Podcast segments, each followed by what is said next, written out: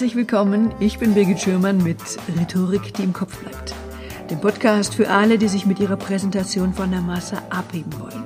Heute hören Sie die Folge 83, Corona. Wann, wenn nicht jetzt?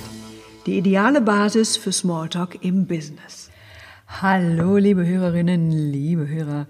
Jetzt in Zeiten von Corona sieht für die meisten von uns die berufliche Kommunikation so aus. Gespräche am Telefon oder via Zoom, Skype, FaceTime und Co. Vom Homeoffice aus schalten wir Online-Meetings oder Konferenzen. Aber eins, eins bleibt gleich und das ist haargenau so wie zu Zeiten, bevor Corona unser Leben bestimmte. Mit einem Smalltalk fängt jedes Businessgespräch an. Und oft hört es auch damit auf. Und das wird sich auch in Zukunft nicht ändern. Trotzdem klingt Smalltalk, das Wort Smalltalk, in vielen Ohren so, naja, Viele von uns halten Smalltalk für überflüssig. Beim Wort Smalltalk fallen uns Peinlichkeiten im Aufzug ein, nichtssagende Gespräche auf Partys, bla bla in der Kaffeeküche, Floskeln über die Anfahrt oder übers Wetter. Wenn ich früher Smalltalk hörte, dann dachte ich an Situationen, in denen ich jemanden vorgestellt wurde, beispielsweise auf der Berlinale, weil ich diese Person unbedingt kennenlernen sollte und mit denen ich dann beim besten Willen keine gemeinsame Basis gefunden habe. Und dann habe ich artig Belanglosigkeiten ausgetauscht und währenddessen habe ich gedacht, mein Gott, wie komme ich aus dieser Nummer sch möglichst schnell wieder raus? Bei der letzten Berlinale, da lernte ich einen Schauspieler kennen, einen Schauspieler kennen, der sich bei mir beschwerte, dass er bei manchen Smalltalk spüren würde, dass sein Gegenüber denkt, ach Gott, schon wieder ein Schauspieler, ja, Schauspieler bringen mir doch gar nichts und sich dann fluxschleunigt schnell eine wichtigere Person suchen würde. Und der Schauspieler war total aufgebracht, dass sie noch nicht mal in der Lage seien, einfach mal so mit ihm zu quatschen und abzuwarten, was sich aus dem Gespräch ergibt. Aber oder und. Mittlerweile sehe ich den Smalltalk mit anderen Augen. Wie kam's?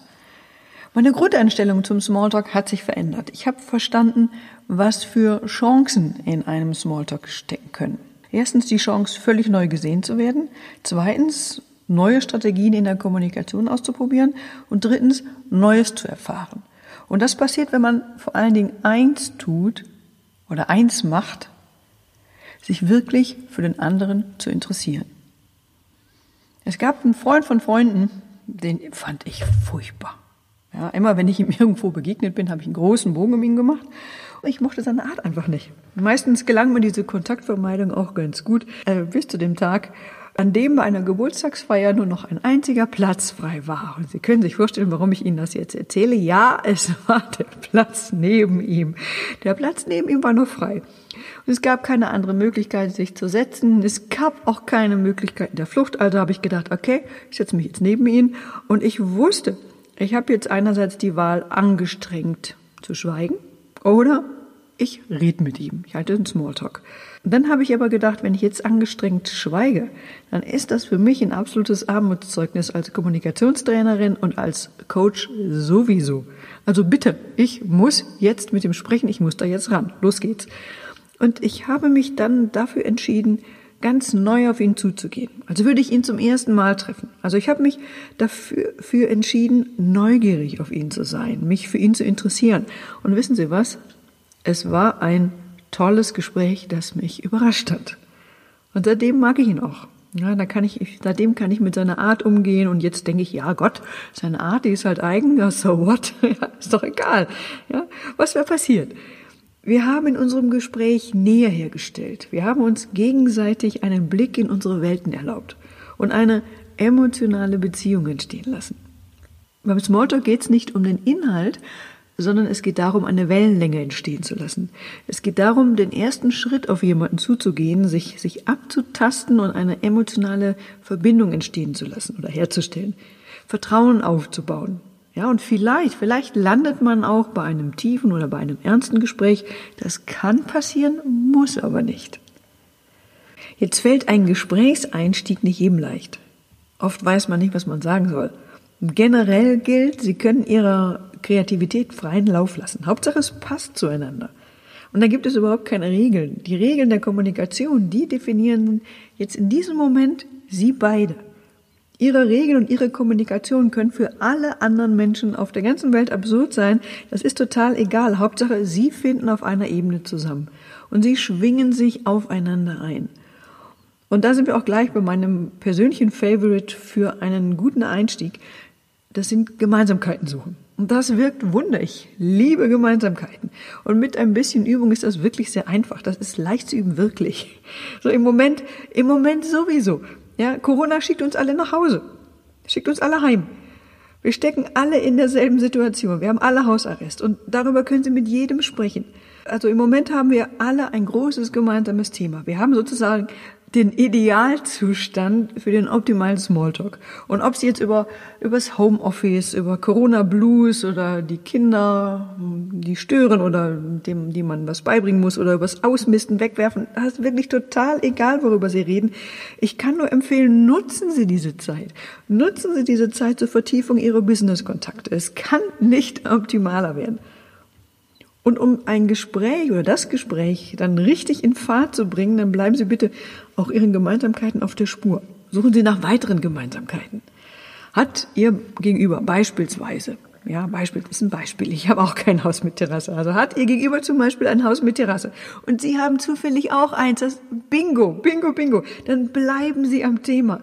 Also nichts bringt Ihnen für Ihren Business-Kontakt mehr als die gemeinsame Begeisterung fürs Kärchen der Terrasse. Und jetzt, dann spitzen Sie Ihre Ohren und suchen Sie weiter. Gibt es vielleicht noch andere Leidenschaften, andere Begeisterungen, die Sie teilen? Tasten Sie sich durch. Gibt es vielleicht gemeinsame Hobbys, Sportarten? Lieben Sie dieselben Filme, die gleichen Serien, ähm, Bücher, Kochen? Lieben Sie das Kochen, das Grillen, besondere Vorliebens fürs Essen? Fahren Sie Auto oder Fahrrad? Wie steht's mit den Haustieren? Ja, Urlaube meinetwegen auch. Oder vielleicht sind Sie auch beide Pendler. Ja, also bitte dranbleiben, dranbleiben, Themen abklopfen und ja, Sie können auch übers Wetter reden. Das ist nicht peinlich. Peinlich wird es erst dann, wenn es beim Wetter bleibt und wenn Sie dann auch einfach kein anderes Thema mehr finden. Wenn, das sage ich aber wirklich nur bei Ausnahmen, also wenn Ihnen beim besten Willen keine Gemeinsamkeiten einfallen, wenn Sie keine finden, okay, dann, dann, dann stellen Sie Fragen. Achten Sie aber darauf, gute Fragen zu stellen, ja. Also die sollten zu, zur Person und auch zum Kontext passen. Ich finde auch den Moment nicht unwichtig. Also wenn Sie hoffentlich bald wieder auf einer Veranstaltung sind und sich ohne ge große Gedanken machen zu müssen am Buffet bedient haben und jetzt essen möchten, nein, dann wollen Sie jetzt nicht gelöchert werden und Sie wollen auch nicht ununterbrochen antworten müssen. Da kann sich Ihr Gegenüber noch so sehr mit offenen Fragen abmühen. Und noch eins, noch eins, Smalltalk ist auch ein bisschen wie Flirten. Alle Themen, die Sie bei einem ersten Date nie, never ever anschneiden würden, ja, die können Sie auch bei einem Smalltalk getrost weglassen. Und zeigen Sie das auch ruhig, während Sie zuhören. Zeigen Sie sich auch da von Ihrer besten Seite. Seien Sie aufmerksam, zugewandt, ja, lächeln Sie, ja, das sieht man auch auf einem Bildschirm. Und denken Sie daran, Ihr Gegenüber soll sich beim Gespräch mit Ihnen wohlfühlen. Und wenn es für beide Personen ein gutes Gespräch war, und wenn Sie jetzt zum geschäftlichen Teil des Gesprächs übergehen, dann hat sich die Grundlage, Ihre soziale Beziehung, Ihre emotionale Beziehung, Ihre geschäftliche Beziehung komplett verändert. Sie haben Vertrauen geschaffen. Sie werden sich darauf freuen, wieder miteinander zu sprechen. Ja, Sie werden sich beim nächsten Gespräch weiter austauschen. Und dann haben Sie den Grundstein für einen guten geschäftlichen Kontakt gelegt. Na, denn wie war es noch beim Verkaufen?